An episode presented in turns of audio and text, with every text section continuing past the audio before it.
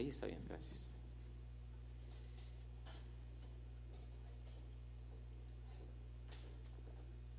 Hola, buenas tardes. ¿Cómo están? ¿Bien? Ah, eso me alegra. Trajeron la Biblia, ¿cierto? Claro que sí.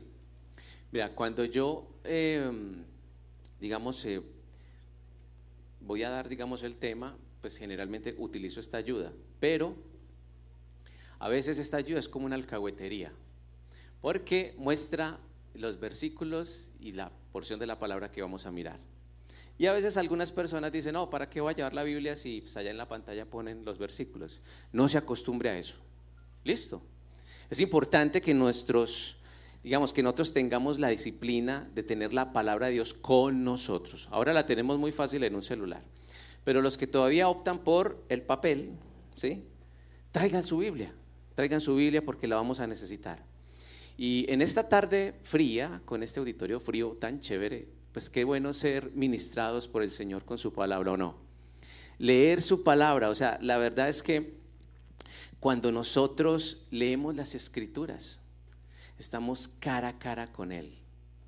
O sea, es imposible tener una relación con Jesús si su palabra no está de por medio. La escritura nos fue dada para poder verlo cara a cara. Sin la escritura, nuestra fe, ¿cómo se alimenta? La Biblia dice que la, fe crece, ¿por qué? Por el oír la palabra de Dios.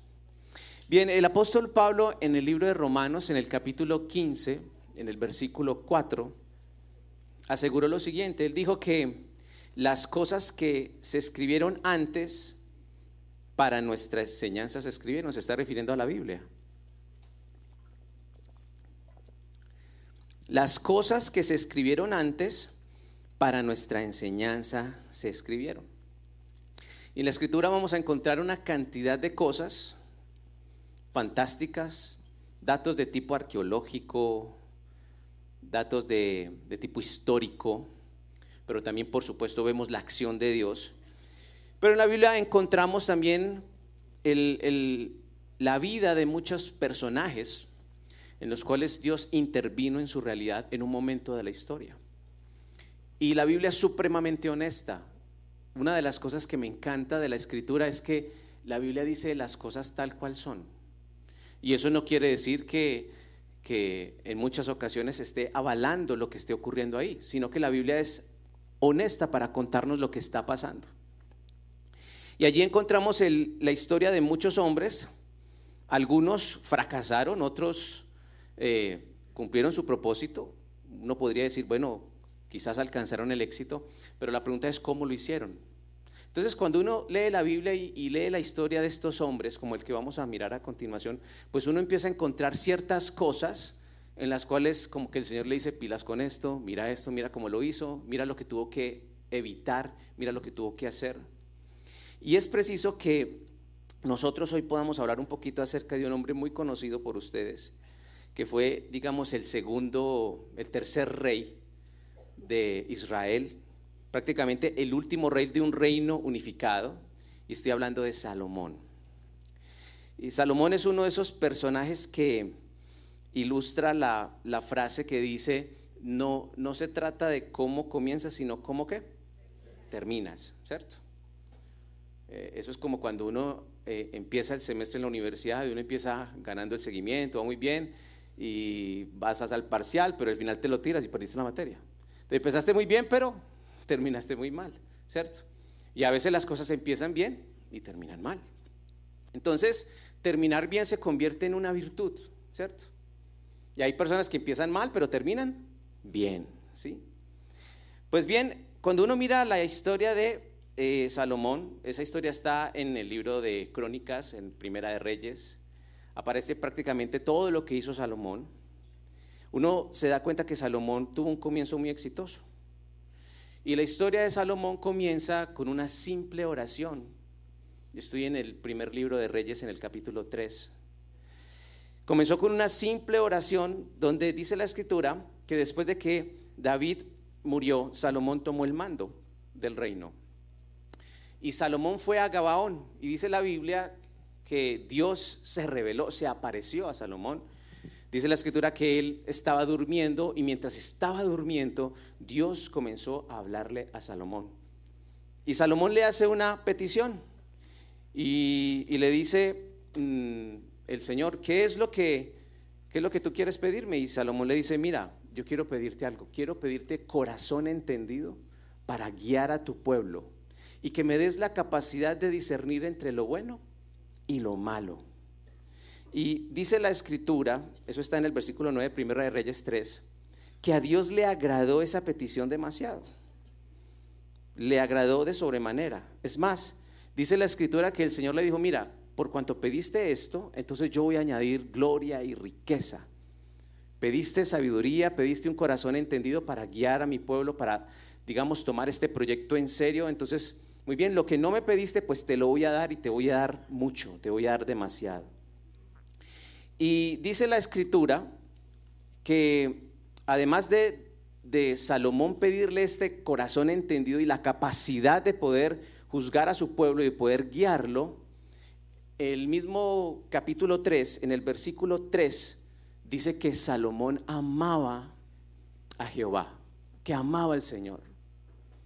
O sea, estamos hablando de un hombre que tiene el deseo de servir a su pueblo, de servir a su Dios, quiere hacer las cosas bien. Es un hombre que tiene un corazón para Dios. Y en Primera de Reyes, capítulo 3, versículo 3 dice, "Mas Salomón amó a Jehová andando en los estatutos de David, su padre." O sea, es un hombre que ama a Dios. Es un hombre que ama a Dios y le dice, bueno, yo te amo y tú me has puesto aquí adelante, yo quiero hacer las cosas bien, este es tu pueblo, me has puesto por rey, por soberano, entonces dame la capacidad, la inteligencia, el conocimiento, la sabiduría, el corazón entendido, el discernimiento entre lo bueno y lo malo, para poder guiar a tu pueblo. Y Dios se lo concede y le añade riqueza y es el corazón de un hombre que ama a Dios. Y uno mira la historia de Salomón y uno dice, Salomón fue quizás una personalidad arrolladora en su época. Por ejemplo, uno mira a Salomón y se dará cuenta que Salomón era un genio, era millonario, no, millonario no, era multimillonario, quizás era el don Juan de la época, sabía de todas las cosas, era como lo que se dice hoy un polímota, o sea, una persona que sabe de todas las cosas. Dice la escritura que este hombre habló de, de relaciones eh, familiares, habló de ética, habló de moral, habló de biología, habló de una cantidad de cosas que parecieran que no tuviera que ver nada acerca de la vida espiritual, pero él habló acerca de esto, o sea, fue un hombre que realmente conocía su entorno y fue escritor y compositor de más de tres mil proverbios, o sea, el libro de proverbios, el libro de Eclesiastés, Cantar de los Cantares, fue escrito por Salomón. Y también fue compositor, o sea, lo tenía todo, o sea, no solamente escribía libros, sino que también componía canciones, o sea, hasta intérprete era. Entonces uno dice, y millonario, y amaba a Dios, o sea, prácticamente ese era el sueño de cualquier mujer, ¿o no? ¿Cierto que no? ¿O cierto que sí? Ah, cierto que sí, sí, era el sueño de cualquier mujer, porque era un hombre que era, lo tenía todo, tenía el dinero, tenía conocimiento, inteligencia, tenía un corazón para Dios, era un hombre que cualquier mamá quisiera para su hija. Este, este hombre, dice la escritura, se convirtió prácticamente como una especie de consultor internacional, porque dice la Biblia que de todas las naciones de la tierra querían venir donde Salomón para escucharle. O sea, era el, el, conferencista, el consultor más apetecido de la época. Todos querían sentarse a escuchar a Salomón. Todos querían ir allá pagar el tiquete, sentarse ahí y escucharlo a él. Y además de eso, ver todas las cosas que él hacía. Definitivamente la fama de Salomón se extendió sobre toda la tierra. Fue un hombre que también revolucionó la arquitectura y la construcción. Recuerden que Salomón tomó el gran sueño de su padre David. Él construyó el templo, el primer templo de Jerusalén. Siete años se demoraron construyendo ese templo. Pero la escritura también dice que él construyó su casa real. Se demoraron 13 años, la cual la Biblia llama la casa del bosque del Líbano, que era una cosa impresionante. O sea, imagínense, si el templo se demoró en construir 7 años, la casa real de Salomón se demoró 13, o sea, casi el doble. O sea, Salomón también hizo una revolución a nivel arquitectónico. Fue un hombre con mucho conocimiento. Los, digamos, los planos del primer templo, David, su padre, se los entregó porque Dios le había dicho a David, mira, este es el templo que yo quiero que se construya, no lo vas a hacer tú, lo va a hacer tu hijo, pero aquí están los planos. Y Salomón recibió ese legado y construyó ese templo. Pero después Salomón construyó su proyecto y su proyecto era su casa real y la casa real se demoraron 13 años en construirla. 13 años y era una cosa tremenda, hermosa. Eso lo puedes encontrar no solamente en la Biblia, lo puedes encontrar en libros de historia. Y durante el reinado de Salomón, se, uno puede intuir que mm, básicamente la nación vivió en una atmósfera de paz. Fue una atmósfera de calma, no hubo guerras. Salomón fue un hombre que amplió las relaciones comerciales, amplió los dominios.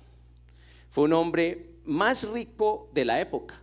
Era el hombre más rico de la época. Es más, algunos afirman que ha sido el hombre más rico que ha habido en toda la historia. En toda la historia, hasta nuestros días. O sea, era un hombre que prácticamente era el dueño de todo. Lo que ganaba en oro en el año era impresionante. Algunos dicen que solamente por oro en un año recibía 25 toneladas de oro. Eso asciende más o menos a unos 960 mil millones de dólares, ¿sí? Trayendo el oro al precio de hoy. O sea, era un hombre multimillonario, ¿sí? multimillonario. O sea, cuando Dios dijo, te voy a dar riquezas, sí, te voy a dar dinero, Dios lo cumplió. Porque Dios no tiene problema en darnos dinero. Ah, si es el dueño de todas las cosas, Él no tiene problema. Él lo da, ¿sí? Y se lo dio. Era un hombre que gozaba de la aceptación de su pueblo. Pero también fue un hombre que revolucionó la vida espiritual. Al comienzo, cuando les decía en Primera de Reyes capítulo 3 dice que él era un hombre que amaba a Dios y él hizo su, su, fe pública. Es más, cuando se terminó de construir el templo, él hizo la, la inauguración, la dedicación al templo, hizo una oración impresionante. En el libro de Crónicas está eso, hizo una oración hermosa, ¿sí? Y él dedicó ese templo. Y esa fue la segunda vez que Dios se le apareció, ¿sí? Dios se le apareció y le habló a él. O sea, todo el pueblo escuchó a Salomón declarar su fe y su amor por el Señor. Así lo cuenta la, la historia bíblica. Él lo hizo allí de rodillas, levantando sus manos, todo el pueblo pudo verlo. O sea, era un hombre que estaba consagrado con el Señor. Pero es muy curioso porque pasan siete capítulos después Estamos en Primera de Reyes 3, pero vas a siete capítulos después y parece que la torta se, se voltea. Como que uno empieza a leer y uno dice, este es el mismo hombre del cual estamos leyendo en Primera de Reyes capítulo 3, estamos hablando de Salomón. Porque en Primera de Reyes, en el capítulo 11, y ahí nos vamos a centrar, para que lo busquen por favor.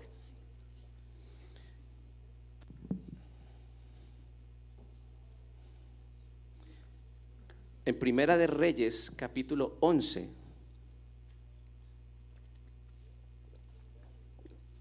Primera de Reyes, capítulo 11. La escritura comienza a hablarnos acerca de qué le pasó a este hombre. Y yo creo que aquí es donde uno tiene que prestarle atención al tema. Porque Dios, a través de la vida de un hombre, nos enseña ¿Qué cosas tú debes hacer y qué cosas debes evitar? ¿Cuál es el camino correcto y cuál es el camino equivocado? ¿Por dónde va el éxito? ¿Por dónde va el fracaso? ¿Por dónde va la vida? ¿Y por dónde va la muerte?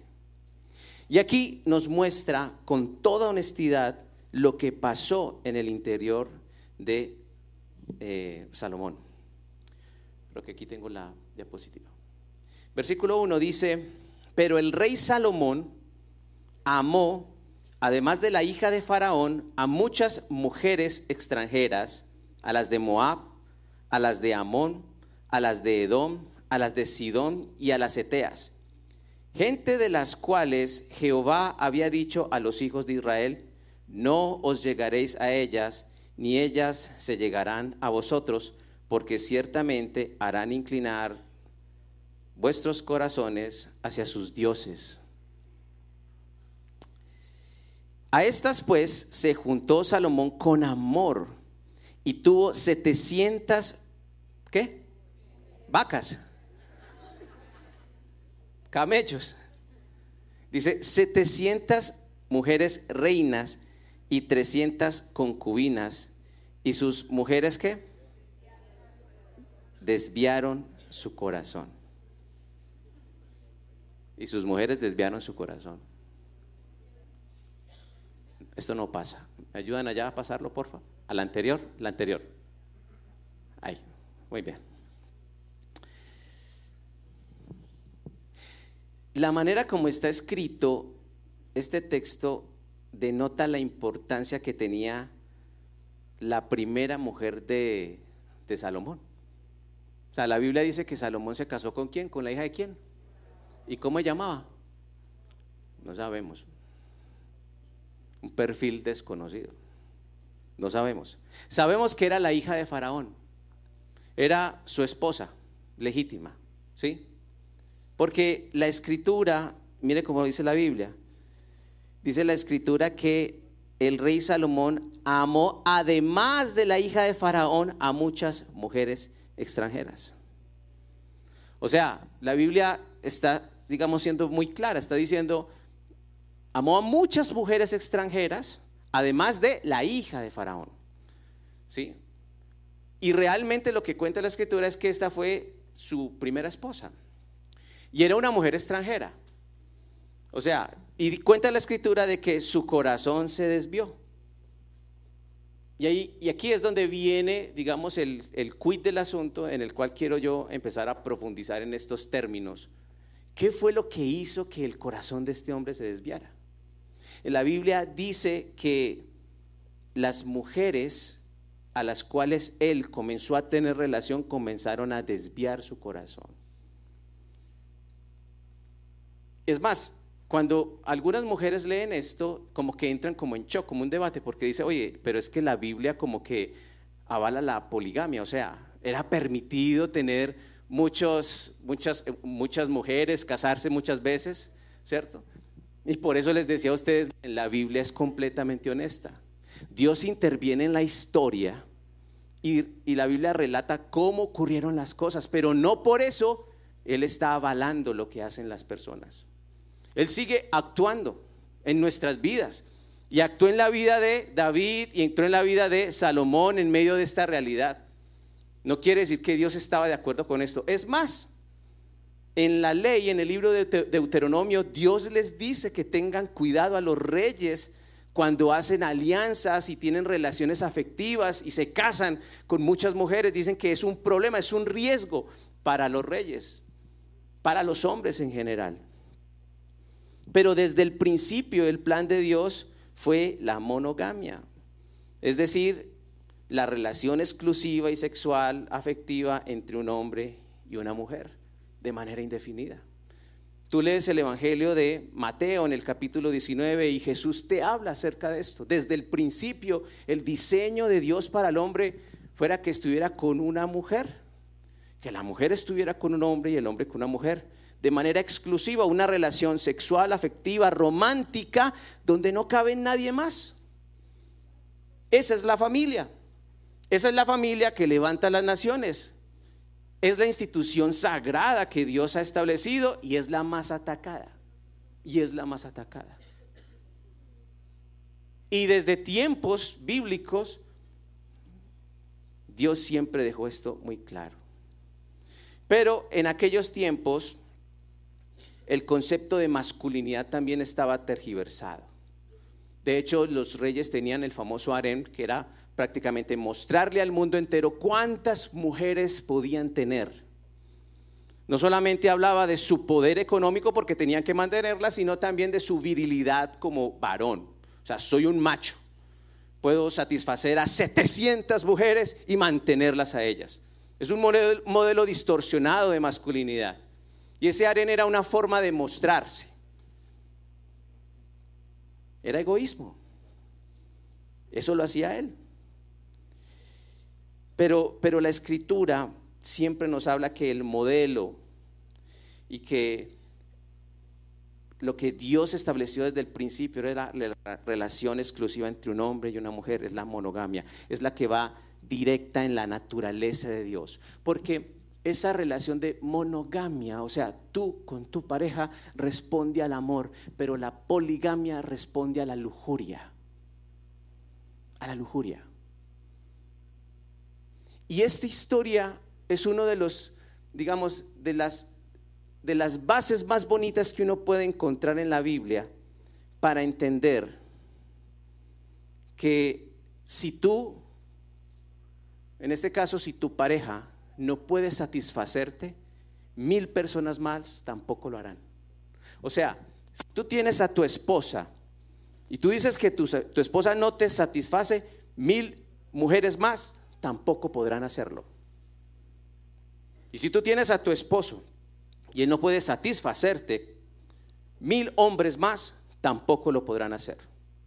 Porque no es amor. Porque la escritura nos habla de que en el corazón de este hombre habitaba un pecado que es insaciable. Un pecado que destruyó su corazón, que arrasó con su familia y con una nación. Estamos hablando de la lujuria. Y por eso Salomón, años después, en el libro de Proverbios, en el capítulo 27, hablando de su propia experiencia, él dice, el Seol y el Abadaón nunca se sacian, así los ojos del hombre nunca están satisfechos. Nunca están satisfechos. Mire, si tú estás casado, la mujer que tú tienes ahora está completa para suplirte. La Biblia dice que cuando estamos en Cristo, Dios suple todas nuestras necesidades, pero la persona que está acompañándote en la vida, Dios la ha dotado para caminar contigo. Estoy hablando de la mujer y estoy hablando también de ese hombre. Buscar por fuera es un riesgo del cual Dios le advirtió a Salomón y a diferentes reyes se los advirtió y les dijo, pilas con eso. Porque es algo que está oculto, pero puede arrasar con tu vida. Puede arrasar con tu vida. Y mire lo que dice el versículo 4. Dice el versículo 4. Y cuando Salomón era ya viejo, sus mujeres que inclinaron su corazón tras dioses ajenos y su corazón no era perfecto con Jehová su Dios, como el corazón de su padre David. Porque Salomón siguió a Astoret, diosa de los Sidonios, y a Milcon, ídolo abominable de los amonitas, e hizo Salomón lo malo ante los ojos de Jehová. Y no siguió cumplidamente a Jehová como David su padre. Entonces edificó Salomón un lugar alto a Quemos, ídolo abominable de Moab, en el monte que está enfrente de Jerusalén, y a Moloch, ídolo abominable de los hijos de Amón. Así hizo para todas sus mujeres extranjeras, las cuales quemaban incienso y ofrecían sacrificios a sus dioses. Tremendo, ¿no? Qué teso. Oye, las canas, las canas no nos hacen más sabios. Aquí dice que las canas lo hacían más necio. ¿Sí o no? O sea, uno se supone que entre usted tenga más canas, más sabio es. Y hay gente muy sabia aquí en este lugar. ¿Sí o no? Pero aquí dice que cuando era viejo, cuando era viejo, cuando era viejo, la degradación de él y la degradación espiritual fue que paulatina, fue gradual. Cuando Salomón tomó a estas mujeres, él era un hombre joven, estaba joven, muy joven. Es más, no vivió muchos años, como 60 años vivió. Estaba joven, su degradación espiritual fue paulatina, fue paso a paso. prácticamente como imperceptible. Pero cuando ya era viejo fue cuando empezó a ver lo que sembró. O sea, sembró un soplo y recogió un huracán. Porque dice la escritura que las mujeres hicieron pervertir su corazón. Y es más, cuando la Biblia se toma el tiempo de decirnos cuáles eran los nuevos ídolos o dioses con D minúscula de, Salomón, nos está diciendo algo importante nos está diciendo, busquen quiénes son esos dioses y cuál era la naturaleza, el carácter de esos dioses, para que ustedes vean cómo uno puede empezar bien, pero puedes terminar mal. Por ejemplo, aparece alguien eh, en, el texto bíblico, en el versículo 5, un ídolo llamado Astoret, que era la diosa de la fertilidad de los sidonios. Y básicamente la manera de adoración a esta diosa, ¿cierto? A este ídolo era, habían sacerdotisas, eran mujeres, tenían relaciones sexuales, era prostitución. O sea que cuando una de sus esposas les decía, vamos a la iglesia, ¿cierto? Pues es él frotaba las manos y decía, pues bueno, es más de lo mismo, ¿sí? Porque esa era la manera de adorar a sus dioses. Pero yo trato de ponerme en los zapatos de Salomón y cuando estás en el altar de Milcon o de Moloch o de Quemos, que eran dioses de los amonitas, de los moabitas, uno dice, ¿qué fue lo que me trajo hasta este lugar? ¿Qué fue lo que me pasó? Porque cuando estás al frente del, del altar de Quemos o de Moloch, te darás cuenta que empiezan a desfilar los niños llorando mientras son incinerados en el altar. Tomaban a sus hijos y los colocaban allí.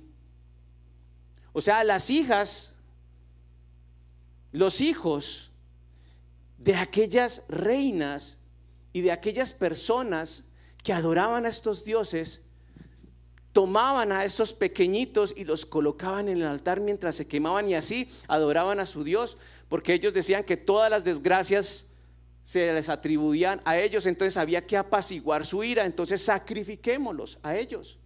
Y yo me imagino Salomón estando allá, cuando este hombre ama a Jehová. Es más, en la escritura, atrás, miles de años atrás, ya se había hablado acerca de esto. Dios les dijo, nunca adorarás a Jehová tu Dios como lo hacen las demás naciones de la tierra. No harás pasar a tus hijos por el fuego. Dios ya les había dicho. Y él lo sabía. Entonces cuando él estaba ahí sentado, viejo, viendo cómo los niños ardían, yo no sé si a él se le pasó por la mente y se hizo la pregunta de, ¿qué fue lo que me pasó?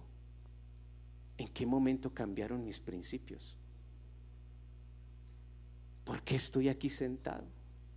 Y estas mujeres, mientras está el ruido ensordecedor de esos niños gritando, ¿qué pasó? Si eras un hombre que amaba al Señor, si estabas caminando con Él,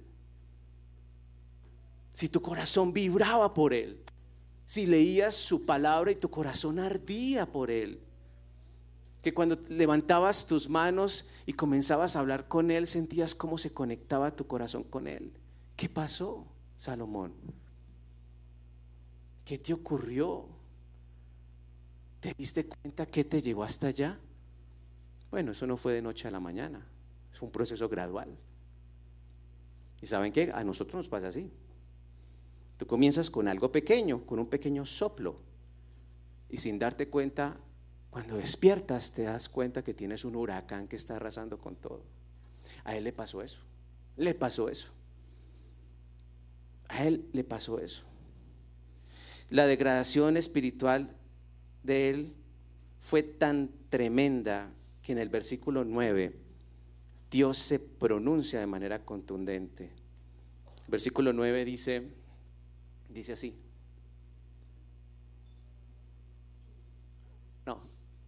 Pasó ahí? Versículo 9 dice, y se enojó Jehová contra Salomón. ¿Por cuanto qué? su corazón se había apartado de Jehová, Dios de Israel, que se le había aparecido dos veces, y le había mandado acerca de esto, que no siguiese a dioses ajenos, mas él no guardó lo que le mandó Jehová. Y dijo Jehová a Salomón, por cuanto ha habido en ti, por, por cuanto ha habido esto en ti, y no has guardado mi pacto y mis estatutos que yo te mandé, romperé de ti el reino y lo entregaré a tu siervo. Sin embargo, no lo haré en tus, no lo haré en tus días por amor a David tu padre, lo romperé de la mano de tu hijo. Pero no romperé todo el reino, sino que daré una tribu a tu hijo por amor a David mi siervo y por amor a Jerusalén, la cual yo he elegido. Tremendo, ¿no? Amigos míos, el Señor es cosa seria. Cuando tú ves a Jesús caminando en la Biblia, en aquellos tiempos, ves a un hombre de un carácter, de una capacidad de confrontación, sin miedo a decir la verdad, duélale a quien le duela a los discípulos les dijo, ah, ustedes se quieren ir, les parece muy duro lo que estoy diciendo, váyanse, tranquilos, yo me quedo solito. No hay problema. Pedro le dijo, ay Señor, no te pongas tan delicado, Señor, ¿cierto? Básicamente le dijo eso, no, solamente tú tienes palabras de vida eterna, ¿a dónde iremos, Señor? ¿Verdad? A Pedro le dijo, apártate de mí, Satanás. Uno dice, si a mí me dicen eso, yo me ofendo. No, apártate de mí, Satanás. Es una ofensa. Pero el Señor no tiene pelo en la lengua.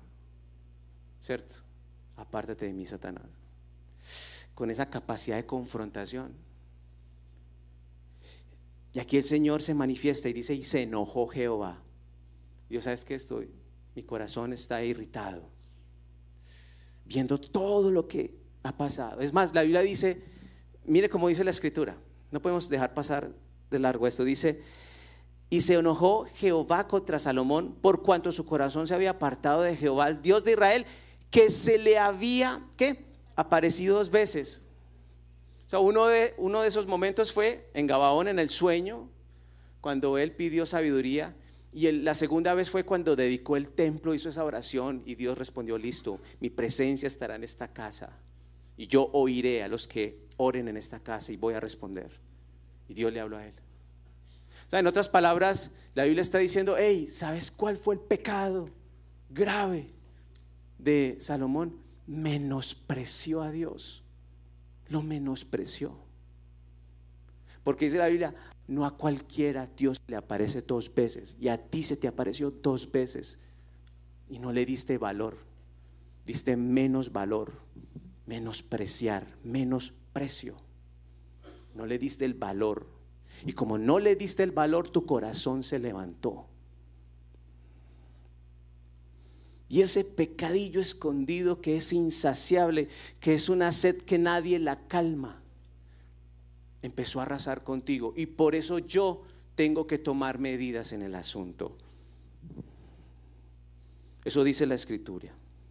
Pero la vida de Salomón es una paradoja porque tienes la sabiduría para gobernar a otros, pero no tienes la sabiduría para gobernarte a ti mismo, porque es el hombre más sabio. Es más, en el Nuevo Testamento dice, mira, Jesús es el number one, pero el segundo, Salomón. El número uno, el Señor Jesús. Pero en cuanto a conocimiento y entendimiento, se habla de Salomón, pero tenía la sabiduría para guiar a otros, pero no tenía la sabiduría para guiarse a sí mismo. Eso es una paradoja. O sea, prácticamente tú tienes la capacidad para dar respuesta a los problemas de los demás, pero no puedes con tus propios problemas. No puedes con los tuyos. Eres sabio ante los demás, pero eres un insensato consigo mismo. Eso es una paradoja. Y claro, Dios le dijo, es que te voy a dar la capacidad de guiar a otros, te voy a dar sabiduría para guiar a este pueblo, ¿sí? Pero Dios le dijo en la escritura, en Deuteronomio capítulo 17, y quiero que vayan conmigo allí, porque vamos a ir cerrando con esto. Mire lo que le dice el Señor. Deuteronomio capítulo 17.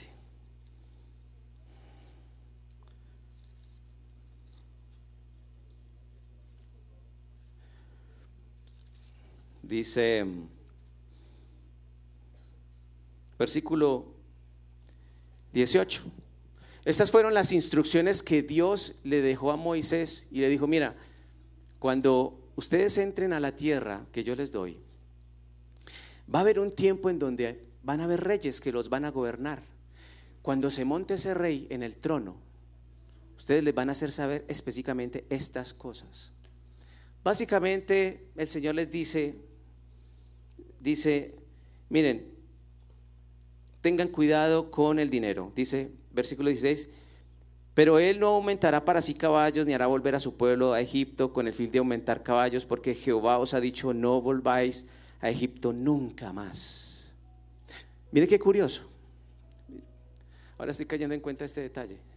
¿Saben quién fue la primera mujer de, de, Salomón? Fue la hija de Faraón, una mujer extranjera. ¿Sabe que Dios les había dicho, nunca volverás a Egipto? ¿Qué fue lo primero que hizo? Se casó con una egipcia. Generó un vínculo comercial. ¿Y saben por qué lo hizo? Por plata. Claro, las más de 700 concubinas, ¿cierto? Reinas que habían allí eran mujeres, hija de reyes, y en la antigüedad cuando te casabas con una de estas mujeres estabas abriendo un corredor económico, comercial. O sea, no necesariamente obedecía al amor. Era una manera estratégica de hacer mercado. Era una forma de tener más dinero. Y Dios les dice, tengan cuidado con eso. Miren, como hijos de Dios, en la Biblia, ¿sabe qué dice la Biblia? Que nosotros no debemos buscar el dinero. Nosotros debemos buscar a Dios y el dinero no se encuentra. En Deuteronomio capítulo 28 dice, y estas bendiciones te alcanzarán. No está hablando de que tú alcances las bendiciones, sino que las bendiciones corren más rápido que tú. Cuando tú estás caminando con el Señor y haciendo las cosas bien, tú no tienes que buscar la bendición porque finalmente la bendición es más rápida que tú y te alcanza. Si tú vas en búsqueda del dinero, te vas a encontrar con otra cosa. Y entonces él abrió su corazón y permitió que muchas mujeres empezaran a llenar su vida. Y yo, digo, mira, si con una mujer es suficiente, imagínate con mil, ¿cierto? Si con una mujer tienes un dolor de cabeza, con mil la muerte, ¿sí o no? Y si tú como mujer con un hombre tienes dolor de cabeza, con mil, la destrucción del planeta Tierra. ¿Sí?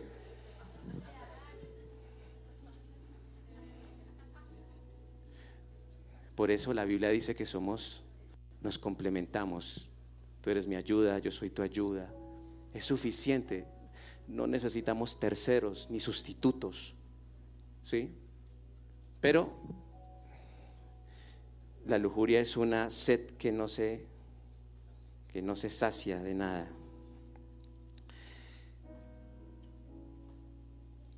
Es curioso, en el versículo 18, Dios finalmente le dice a Moisés, miren, cuando ese rey esté ahí, díganle esto, cuando él se siente sobre su trono, versículo 18, entonces escribió, escribirá para sí un libro, una copia de esta ley del original que está al cuidado de los sacerdotes levitas. Versículo 19. Ese rey lo tendrá consigo y lo leerá todos los días de su vida, para que aprenda a temer a Jehová su Dios, para guardar todas las palabras de esta ley y estos estatutos para ponerlos por obra, para que no se eleve su corazón sobre sus hermanos, ni se aparte del mandamiento a diestra ni a siniestra, a fin de que prolongue sus días en el reino él y sus hijos en medio de él. O sea, Dios le dijo a Salomón esto, le dijo, Te voy a dar la sabiduría para guiar a los demás, para guiar a este pueblo. Claro, fue un pueblo próspero, ¿verdad? Pero la sabiduría para gobernarte a ti mismo la tendrás que tomar todos los días de tu vida a través de mi palabra. Esa no viene con piloto automático. Esa la tienes que comer todos los días. Una cucharada todos los días. Y todos los días. Y todos los días. Y fue lo que no hizo él. Este es el camino del fracaso. El camino del fracaso comienza cuando te apartas de la escritura. El camino del fracaso comienza cuando te apartas de las escrituras. Tú y yo necesitamos todos los días, no una vez a la semana, mucho menos una vez al mes. Todos los días necesito tomar este libro y comerlo, porque ahí recibo lo que necesito para vivir ese día es el maná de ese día, es la comida de ese día para que te mantengas firme. Y al otro día tendrás que volver a ir allí y tomar de ese libro y comer para poder sostenerte. Así menosprecias a Dios cuando te apartas de su palabra. Lo demás, mil mujeres, caballos, son consecuencias. Pero la raíz del pecado comenzó cuando te apartaste de la escritura. No tengo tiempo, estoy cansado, tengo muchas cosas que hacer, no la entiendo. Es que no la entiendo. Se convierte en una disculpa hoy en día para no leer la escritura. No la entiendo. ¿Sabes? Dios le dijo, todos los días tendrás que leerla. Todos los días tendrás que comer de esta palabra. Y sabes que la sabiduría que te di no va a ser suficiente para gobernar tu vida. La vas a recibir todos los días de tu vida. Pero si no te acercas a la cocina a comer, vas a morir de inanición. Cuando no comes una vez, un día, dos días, tres días, cuatro días, finalmente mueres. Y quiero ir terminando con esto. La escritura, la escritura. Voy a ser muy franco con ustedes. Yo no creo, no creo y no le creo a una persona que diga que ama a Jesús, que es cristiano, y no se coma este libro. No creo en esa espiritualidad. No creo en las personas que dicen que son cristianas y no leen la escritura. Son presa fácil del enemigo. Presa fácil del enemigo. Cuando estamos ante las escrituras, estamos cara a cara con Él. Cuando estás en las escrituras, pegado a las escrituras, lo estás viendo a los ojos y sientes el latir de su corazón. Y me parece increíble cuando en el Nuevo Testamento Jesús, después de haber resucitado en aquel camino de Maús, se pasaron estos hombres a los cuales Jesús, no siendo identificados con ellos, empezó a enseñarles las escrituras hasta que él partió el pan y ellos se dieron cuenta que era Jesús. Y dice la escritura que mientras ellos leían junto con Jesús, las escrituras, su corazón ardía escuchando las escrituras. Tu corazón tiene que arder cuando leemos esta palabra. Tiene que arder. Tiene que emocionarnos porque nos encontramos cara a cara con Él. Y dejar de comer de esto. Iglesia, es pecado. Es pecado no ir a las escrituras. Es pecado apartarte de la Biblia. Es pecado no comer de Él. Decirle, Señor, ¿qué tienes para mí hoy? ¿Cuál es el manjar de hoy? ¿Qué necesito? Este fue el problema de, de Salomón. La lujuria, sí, habitaba en el corazón de él. Pero ¿saben qué? Un corazón con lujuria pero rendido ante la palabra de Dios. Es una bestia atada, es un león atado que no tiene poder sobre ti, porque estás rendido a su palabra. Pero cuando ese león lo dejas suelto y le sueltas la correa, la historia cuenta, y me parece también muy bonito de esto, que Dios le dijo, romper el reino, el sueño de la tierra prometida, hasta aquí llega. Este reino va a ser dividido. Y yo tengo palabra, y me parece tan bonito el Señor que Dios tiene, es capaz de guardar la palabra ante un muerto, ante David. David ya no estaba en escena. Y Dios dijo, yo le dije a David y le prometí a David que iba a hacer esto. Por eso tú vas a morir, tranquilo, y el reino va a estar ahí. Pero tu hijo, tu hijo Roboán, que fue el que seguía ahí, él va a sufrir la consecuencia de un reino dividido. Históricamente está así y el reino se dividió. Y esa gran nación unificada ¿sí? se dividió completo, por completo, por completo. Porque este pecado arrasa una familia y arrasa una nación. Tiene la capacidad de romper con todo, con todo. Es increíble, no solamente él se fue al precipicio, sino que se llevó consigo a una nación. Fue tremendo. Con razón, cuando lees las escrituras y ves a aquellos hombres de Dios que fracasaron en el intento de, huir de sus pasiones y de no someterlas al Señor, fue cuando se dieron cuenta del error que habían cometido. Ves a Sansón, un hombre fuerte, el más fuerte, y ves a Salomón, el hombre más sabio, pero fueron reducidos a nada por sus pasiones.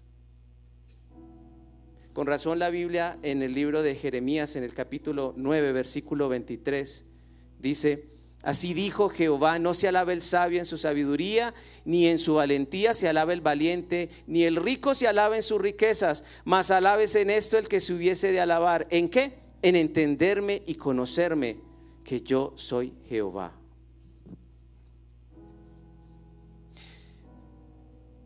Quiero que oremos en esta, en esta tarde y le pidamos a Dios, pongámonos en pie y vamos a orar, le pidamos a nuestro Señor que queremos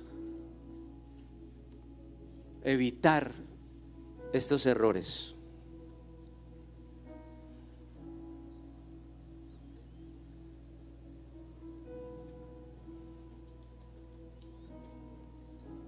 Queremos entenderte y conocerte, Señor. Conocer que tú eres Dios. Como nunca necesitamos ir a las escrituras. Como nunca necesitamos leerlas, estudiarlas, porque allí te conocemos Allí, Señor, se hace realidad lo que prometiste. El que cree en mí, como dicen las escrituras, de su interior correrán ríos de agua viva, Señor. ¿Cuántos se están perdiendo de esta maravillosa experiencia simplemente porque no han cultivado esto en sus vidas, Señor? Dile a Jesús, Jesús, yo quiero ser de aquellos que aman tu palabra. Yo quiero ser de aquellos que te dan el valor que tú mereces. No aquellos que te menosprecian, sino que entienden el valor de las palabras, Señor, que hay en este libro. Allí nos dejaste tu carácter. Allí nos dejaste tu aliento. Allí nos dejaste tu corazón para que se conectara con el nuestro. Señor, Que este sea el tiempo donde tu iglesia, tu pueblo, Señor, te buscan de día y de noche y te buscan a través de las escrituras y la leen y la guardan y la meditan en su corazón, Señor. Que este sea el tiempo, Señor, de los celosos de las escrituras, de los que viven conforme a las escrituras, Señor. Y dile a Jesús, y que mi vida sea una muestra de ello.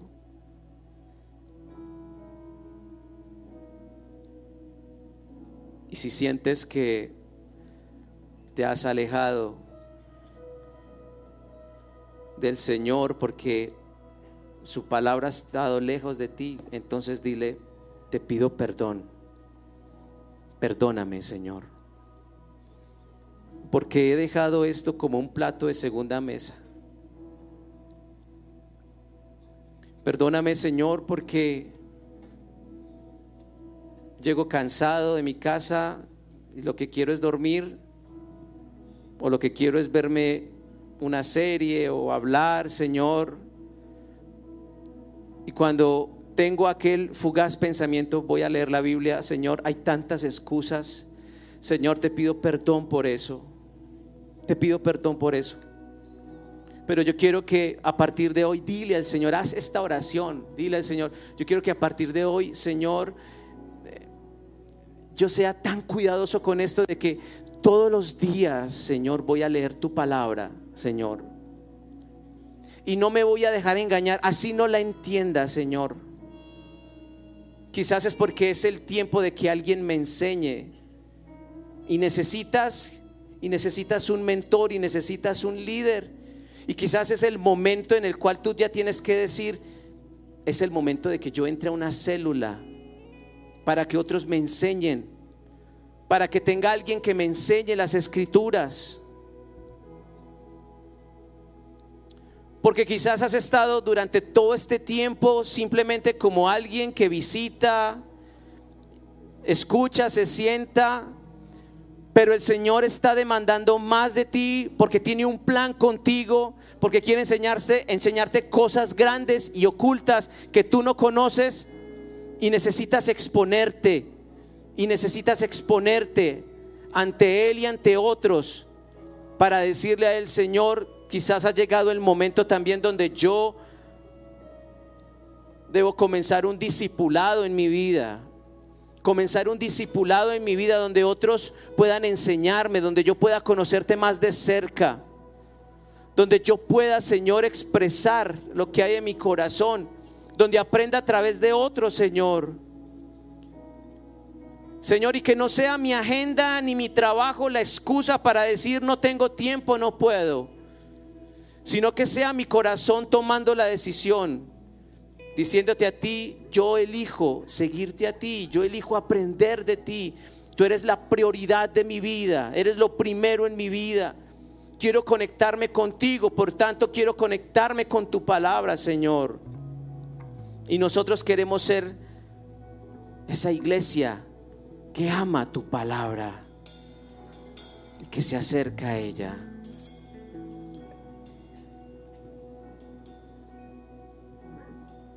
Gracias Jesús.